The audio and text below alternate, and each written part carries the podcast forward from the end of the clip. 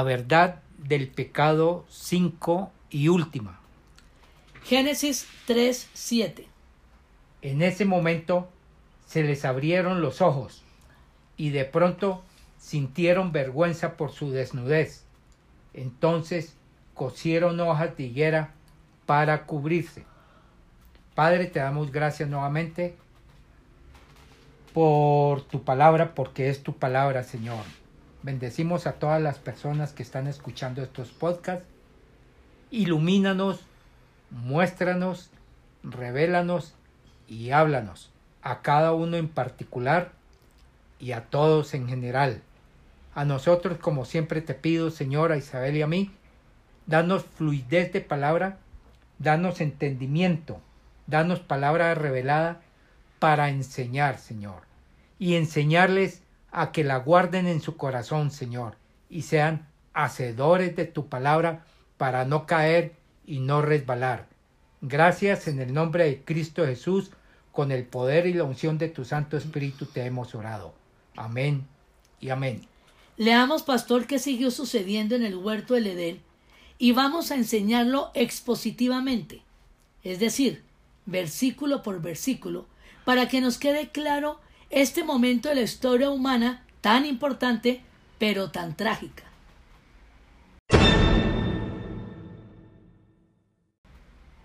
Están vivos y son conscientes de su desnudez. Ellos por primera vez están experimentando lo que significa estar separados de Dios. Ellos antes estaban desnudos. Nos lo lee, pastor, por favor, en Génesis 2.25. En ese tiempo, el hombre y la mujer estaban desnudos, pero ninguno de los dos sentía vergüenza. No sentían vergüenza. Ellos veían su condición de desnudez normal, perfecta, pero tomaron conciencia que estaban desnudos. Ahora ellos tenían acceso a un conocimiento, desnudez, y se avergonzaban. Adán y Eva veían ahora su cuerpo, su desnudez imperfectas, porque su mente se distorsionó, se dañó por el pecado. Lo que querían taparse no era solo su cuerpo, lo que realmente querían cubrir era la vergüenza del pecado. Pastor, leamos nuevamente el versículo 7 de Génesis 3, por favor. En ese momento se les abrieron los ojos y de pronto sintieron vergüenza por su desnudez. Entonces cosieron hojas de higuera para cubrirse.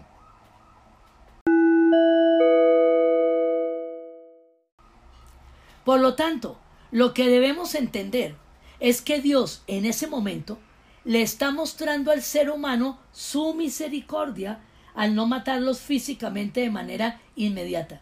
Dios le está mostrando lo importante que es para él reanudar su relación con ellos. Leamos el versículo que sigue, Génesis 3.8. Cuando el día comenzó a refrescar, el hombre y la mujer oyeron que Dios el Señor andaba recorriendo el jardín.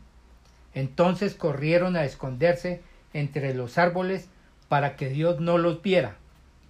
Escuchan la voz de Dios y se escondieron. ¿Por qué? Porque ya sabemos que Dios les había dicho que si comían de ese fruto, morirían. Se esconden de la presencia de Dios. Antes no lo hacían, porque antes de comer del fruto, ellos estaban como Dios los creó. Ahora están separados de Dios. Preguntamos,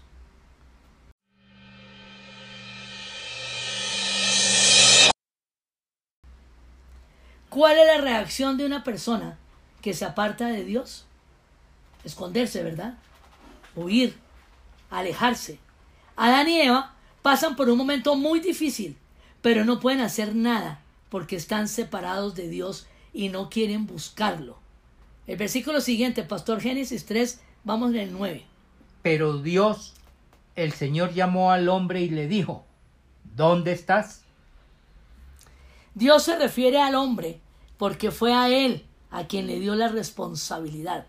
Dios está buscando al hombre y nuevamente vemos su misericordia.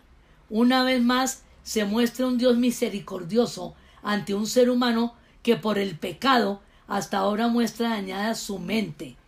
Versículo 10 de Génesis 3, pastor, sigamos. El hombre contestó, escuché que andabas por el jardín y tuve miedo porque estoy desnudo. Por eso me escondí. Dios le preguntó algo claro y puntual al hombre. En el versículo anterior leímos, ¿dónde estás? Pero su respuesta, por su respuesta nos damos cuenta que Adán no le está entendiendo a Dios. Su respuesta fue como decirle a Dios, son las 4 y 15. Lo que nos deja ver es que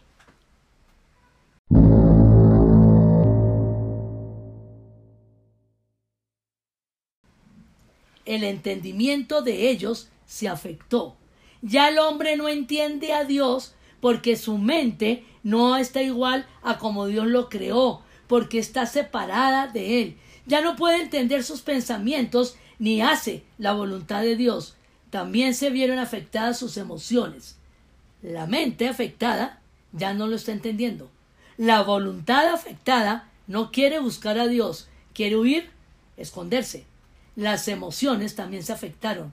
Se siente ahora con temor, vergüenza y culpa. Sigamos, pastor, versículo 11, estamos en Génesis 3. ¿A quién y quién te ha dicho que estás desnudo? Le preguntó Dios. ¿Acaso has comido del fruto del árbol que yo te prohibí comer? La respuesta de Adán era sí, comí. Pero dijo, sigamos al 12, él respondió, la mujer que me diste por compañera me dio de ese fruto y yo lo comí. Adán está tratando de evadir la responsabilidad y según él, el responsable o culpable es Dios.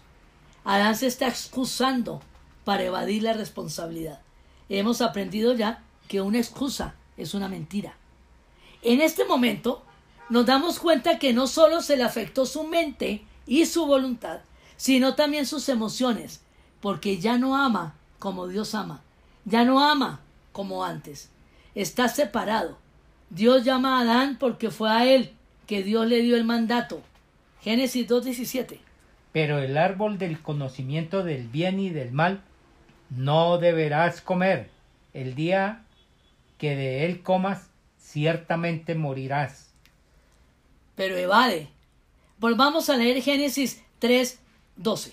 Él respondió, la mujer que me diste por compañera me dio de ese fruto y yo lo comí. Adán aceptó que comió. Adán acepta su error. ¿Se justificó? Sí, pero aceptó que comió.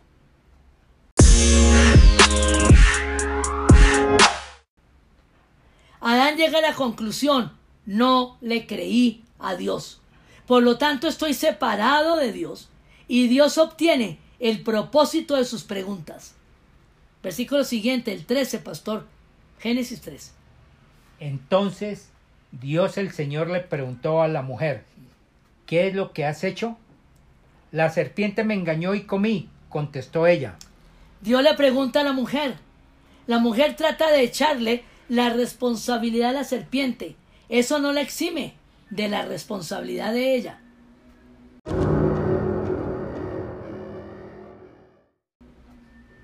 La culpa no es de Satanás que Adán y Eva pecaran.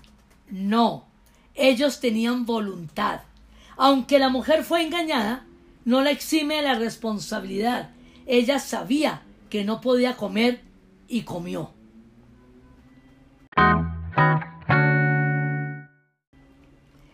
Las acciones suceden cuando hay una información y entonces se toma una decisión. Dios quiere que el hombre tome decisiones de acuerdo a la información que nos ha dado. La responsabilidad es del 100% de cada uno. Ellos tenían la facultad sobre la creación y podían tomar una decisión. Adán y Eva tomaron una decisión conforme a lo que creyeron por haber escuchado la segunda voz. El propósito de Dios con el hombre era tener una relación personal con él. El pecado no era la desobediencia, sino no haber creído en Dios. Dios busca al hombre. El ofendido busca al ofensor. Al dañarse la mente, las emociones y la voluntad, el hombre no está reflejando a Dios. Leamos Pastor Job 35, del 5 al 8, por favor.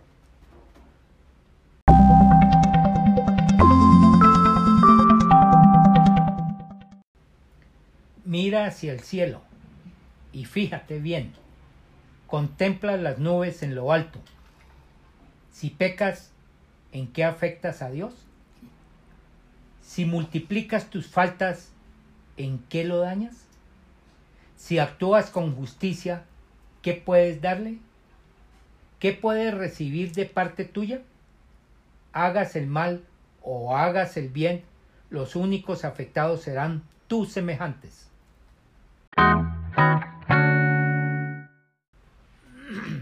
A Dios no le afecta lo que haga el hombre. El pecado ni la justicia le causan daño a Dios. Tomaron una decisión que no reflejaba a Dios y ambos son responsables delante de Él. Romanos 3, 10, 11 nos ayuda, pastor. Así está escrito. No hay un solo justo, ni siquiera uno. No hay nadie que entienda, nadie que busque a Dios. Dios conversó con los tres. Vamos en el capítulo, en el versículo 14, seguimos en Génesis 3. Léelo, por favor. Dios el Señor dijo entonces a la serpiente, por causa de lo que has hecho, maldita serás entre todos los animales, tanto domésticos como salvajes. Te arrastrarás sobre tu vientre y comerás polvo todos los días de tu vida. Decir maldita es diferente a que yo te maldigo. Miremos Génesis 1.21, pastor, para aclarar esto. Dios hizo los animales domésticos, los animales salvajes y todos los reptiles según su especie, y Dios consideró que esto era bueno. Cuando Dios creó a la serpiente, ya se arrastraba. El mensaje es para Satanás, no para el animal, la serpiente. En este momento, la conclusión que tienen Adán y Eva es que están separados de Dios, muertos. Qué momento tan difícil. Las preguntas de Dios han hecho que ellos sepan su condición.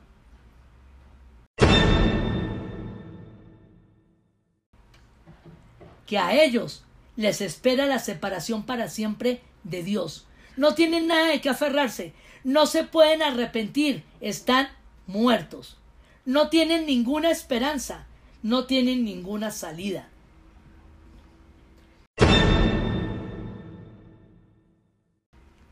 Este es el momento más lúgubre y oscuro de la humanidad. El futuro de ellos es negro cuando reconocen su pecado. Ahora Dios habla con la serpiente y el mensaje es que Adán y Eva reconozcan su condición. Ahora ellos están a la expectativa de Dios. Cuando Satanás deja de creer en Dios, va al lugar más bajo.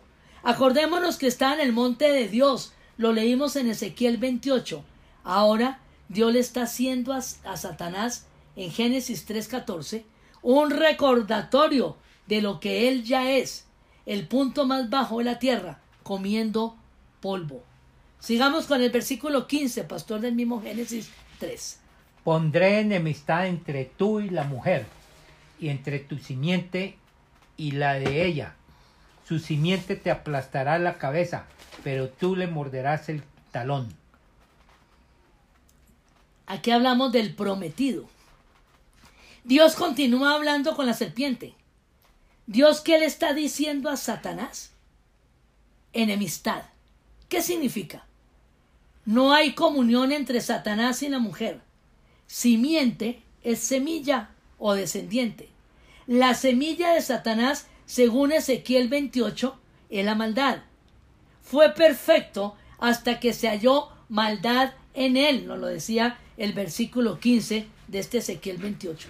Si Adán es el, perdón, si Satanás es el origen de la maldad, también sembró esta semilla en Adán y Eva, que fue poner en duda la voluntad de Dios. La semilla de la mujer es su descendencia.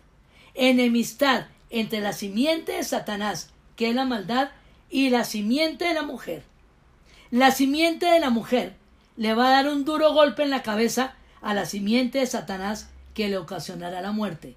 y la simiente de Satanás va a herir a la simiente de la mujer en el talón y le producirá un daño pasajero.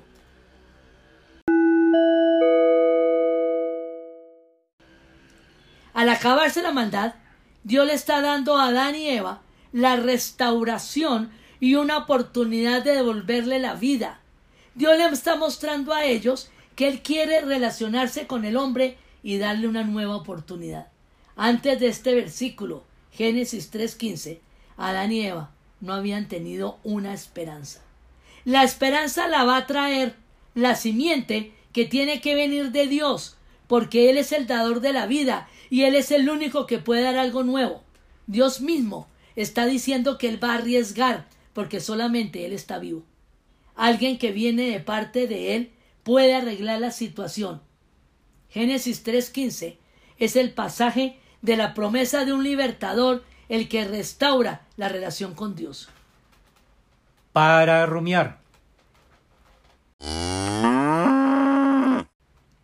La imagen impresionante de la gracia de Dios interrumpe su juicio del pecado. A causa del pecado humano, las implicaciones son inmensas, abarcando desde los hombres y las mujeres hasta la creación misma. Sin embargo, Dios promete que el pecado no tendrá la palabra final. Esta primera referencia al plan salvador de Dios para los pecadores caídos, al que se menciona como protoevangelio, el primer evangelio, declara el compromiso de Dios con su creación.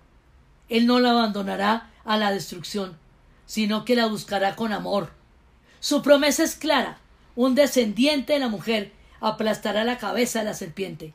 El talón de este varón, heredero de los primeros padres, será herido, pero el niño saldrá victorioso y golpeará con fuerza la cabeza del maligno. La naturaleza exacta está aún por explicar, pero el plan ya está en marcha. Jesús, la simiente prometida de la mujer, no dejaría duda alguna con respecto al cumplimiento de esta promesa. Parecería que Satanás había hecho algo más que herir el talón del Hijo de Dios cuando Jesús colgaba deshecho en la cruz. Sin embargo, Dios tendría la última palabra. Por medio de la resurrección victoriosa de Jesús, aplastaría la cabeza de Satanás, declararía permanentemente la victoria sobre el pecado y la muerte y cumpliría la promesa hecha al principio de la Biblia. De este modo, Dios declaró que tenía un plan para redimir a los incrédulos, que se conviertan en desobedientes y rebeldes portadores de su imagen, de su pecado. En medio de la situación más difícil para el hombre, Dios le dice a Satanás cuál es su destino y le dice qué va a pasar. Él se involucra en esa oscuridad y le ofrece esperanza a los muertos involucrados que eran Adán y Eva, para que todos tengamos esperanza si estamos muertos espiritualmente.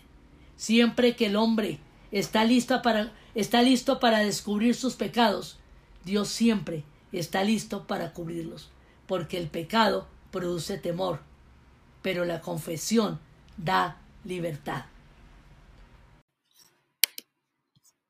No es suficiente solamente con creer en Dios sino hay que recibirlo en nuestro corazón, como nos lo dice Juan 1.12.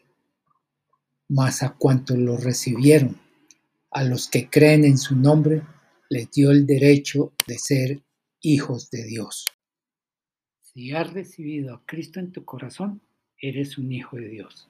Si no lo has recibido, te invito a que hagas esta oración de todo corazón, diciéndolo con la boca y creyéndolo en tu corazón, y así nos da el derecho de ser hijos de Dios. Repite conmigo, Señor Jesucristo, gracias porque ahora entiendo que me amas y te necesito. Gracias porque moriste en la cruz por mis pecados. Te abro la puerta de mi corazón y te recibo como mi Señor y Salvador. Te cedo el trono de mi vida. Hazme la persona que tú quieres que yo sea. Gracias por darme vida eterna. Amén y amén.